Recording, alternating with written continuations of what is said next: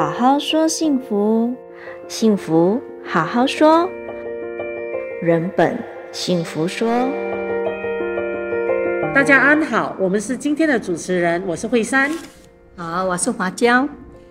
今天我们来探讨一封来信，关于未婚先孕想停学，父母劝堕胎，我该怎么办？主持人您好，我今年十七岁，有个要好的男朋友，我们认识将近一年了。最近我发现自己怀孕了，不知道怎么办。我告诉妈妈和爸爸，他们都劝我不要这个孩子，要我去堕胎。我不愿意。我和男朋友都因为孩子的到来感到很开心，我们可以结婚，可以把小孩生下来，好好抚养长大的。我不知道为什么父母都要这样对我，妈妈还把我的电话没收，不让我联系男朋友，还说我的男朋友游手好闲，没工作，不可靠。但我觉得没关系，他对我很好，很照顾我。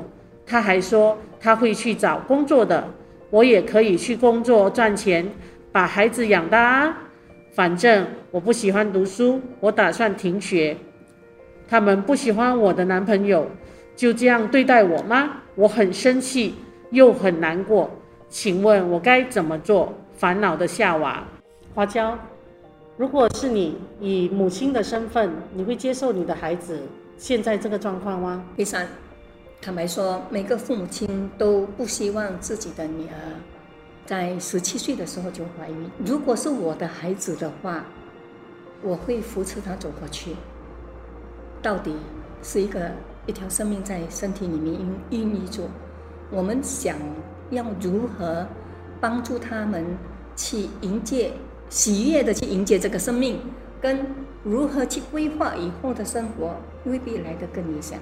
所以你问我，我是肯定支持他们结婚，好好去规划生活。那如果你是那位少女，你认为？你要怎样去规划你以后的人生呢？如果是以我本身的状况，我也面对这样的情况的时候，我觉得我也是会把孩子生下来，但是我会选择继续求学，因为对我来说，我觉得求取更高的知识可以提升我们的认知，对以后养育孩子有更大的帮助，而不是在茫然无措的情况下把孩子生下来，然后就会面对养育孩子。教导孩子的这一方面的问题，我想他的父母也会是这样子想，所以才会有所顾虑。如果有所顾虑的时候，就要把孩子拿掉的话，我觉得对这个生命是不尊重的。对，那如果是这个样子，倒不如我们提早教育他们如何避孕。我觉得其实这在现今的社会，这是应当的。与其孩子在发生事情慌乱无助而得不到家长的支持，倒不如我们让他们更早的了解到而做出预防。当然不会有问题发生是最理想。那如果发生了，我们真的要把小生命拿掉吗？不可能嘛，对不对？为啥？那以你也是不可能嘛。对。可是你有没有想过，孩子生下来你要继续求学，怎么办呢？孩子怎么办呢？这个我就是觉得我会寻求我父母的帮助咯，希望我父母可以支援我，可以帮我照顾孩子，然后我继续去读书。但是这样子我觉得又对他们很不公平，因为毕竟他们已经养育了我十多年，然后我又要把我的孩子推给他们。对呀，如果是我，我也不要顾孙呢。很累耶，很长的时间这样子顾到你们这么大了，然后以为自己可以轻松甩甩两手和老伴到处去游玩的时候，突然间，当然小生命是很可爱的，可是要每天面对着他的时候，我想我也是会啊切顾的。不过现在很不不用担心这方面的问题了，现在有很多托儿所，他们就从零岁开始就照顾了，所以在照顾孩子这方面，我不认为是一个大问题。嗯，大问题，我倒觉得经济方面，经济方面，对对对，经济方面，嗯，因为放孩子去托儿所的话，就是一笔开销。如果我要继续升学，就会有困难。这也就是我们刚才信件里面提到的。嗯，那他们也还没有真正懂得怎样去规划人生。这也就是父母亲为什么会永远把孩子们当做是孩子，一直在念，然后没有办法全力的支持他把孩子生下来。那我们也不了解到他们的环境到底是在哪一个环节。当然，以你的想法是说，你父母亲可以帮忙照应是好事，可是我们也必须要顾虑到父母的呃年龄上的问题，还是他们本身工作上的问题，对不对？对。不过现阶段夏娃他有说到啊，他其实是不喜欢读书，想要去工作，但是男生又游手好闲，虽然他答应会去找工作啊。可是都还没有找到工作，他们两个属于都还不是。他是没有找到工作，还是他还没有付诸行动去去找工作呢？也这也是一个问题嘛，对不对？是啊，我认为事情是有分轻跟重，嗯、哪一件事情要先解决是必然。嗯、我们当然也不晓得他会不会是很容易就找到工作，嗯，很容易真的是付诸于行动。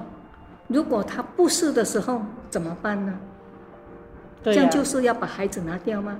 还是他没有办法找到工作的时候，他随便一份工作都能够顶下来的一个男孩子呢？我们也不太了解他们的状况。嗯，女主角她本身也说了，她对读书不是很热衷。我们应该不应该呃，在这一方面给她一些鼓励的劝说，求学的好处？就像事业辅导啊，这个部分。就是对将来以后自己的工作，你可以找到的薪水的多寡。当然，现现今社会学历其实是慢慢的非常重要了。所以，如果他有更好的学历，更加完善的知识的话，我觉得对小朋友，对他自己养育孩子，对他未来将来去寻求工作的时候，这个是一个很重要的一条路。是，十七岁只是一个中五生而已吧？对。一个中学生出来，能够在哪一个领域工作，大家也是感觉得到。两个都在不是受教育很高的情况之下，要怎样去规划这个家庭？要怎样去辅导这个孩子长大？其实这个我觉得更重要了。你呢？这是漫漫长的一条路。是。如果你我们现在只是局限于要生跟不生，或者要堕胎啊，我们自己本身是以我们自己的立场来说，因为他的父母又是另外一个立场，所以其实要跟父母沟通这一块还是比较重要的。我相信他也是有沟通过的，嗯，只是他用什么样的方式去沟通，还是说，哎，爸妈，我怀孕了，我要和啊某某人结婚。然后某某人又没有把他的重点显现出来给家长看，就说我有一个，我是一个有担当的孩子，我不是，呃，永久永远是这样子游手好闲。我现在开始很积极的去工作，找工作，嗯、可能就是没有这一块的，呃，积极的存在，那么父母亲会害怕。可是问题我们还是找回来，嗯、那一个环节是很长很远。可是现在我们要知道，要要欠缺的是。应该不应该堕胎？以我自己本身的价值观，我是觉得不应该堕胎。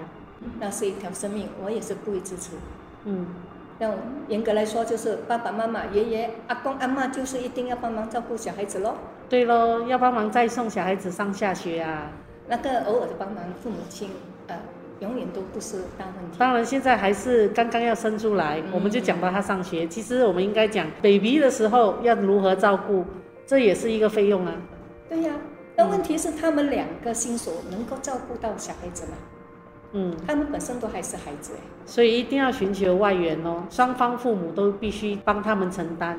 对，虽然他们已经是嗯算十七岁嘛，所以已经算要步入成年了，但是我觉得双方父母的资源才是他们支持，才是他们最好的一个帮助。所以。爸爸妈妈，真的孩子碰到这样的问题的时候，我们真的是他们背后的一个靠山，给他们支持，给他们力量，他们会有更美好的一天的。对，也祝福他们可以找到更好的未来，面对自己所做出的这个决定，来做更好的规划。是的，这样子的呃长远的安排下来，他们都是会拥有一个美好的人生，而不急促于看到目前的游手好闲，或者是不喜欢读书。在休息一段时间之后，他们如果发现到有需要，我想还是可以来得及继续求学。对，对，好，这样今今天我们的分享就到这这里，谢谢大家的收听，嗯、谢谢，晚安。若您现在处于需要有人聆听或理清思绪的阶段，可以拨打佛光之上师的热线或预约面谈。